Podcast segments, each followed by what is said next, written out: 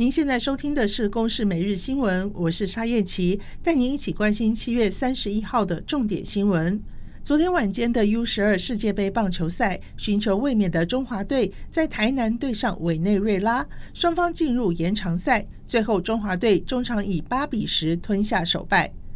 委内瑞拉和墨西哥 A 组两连胜，占据首位。台湾与意大利目前战绩都是一胜一败。今晚对上墨西哥，中华队有不能输的压力，预定将由首战对巴拿马的先发左投吴胜志再度打头阵，全力求胜。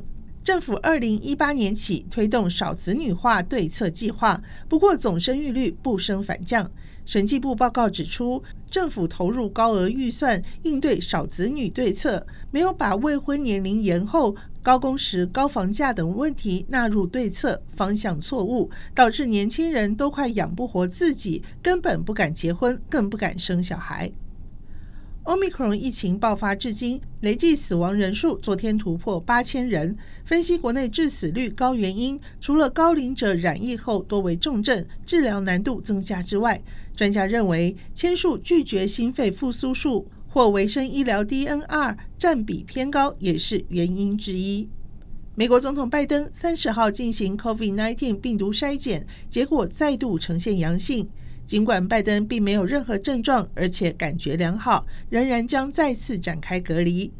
白宫医师发出信函表示，拜登在三十号上午的抗原检测再次呈现阳性，不过他感觉良好，并没有出现症状，因此不打算重新展开治疗。根据初步病毒定序结果，拜登极有可能是感染 BA. 点五变异株。根据 CDC 的指导方针，拜登将重新隔离至少五天。以上由公视新闻制作，谢谢收听。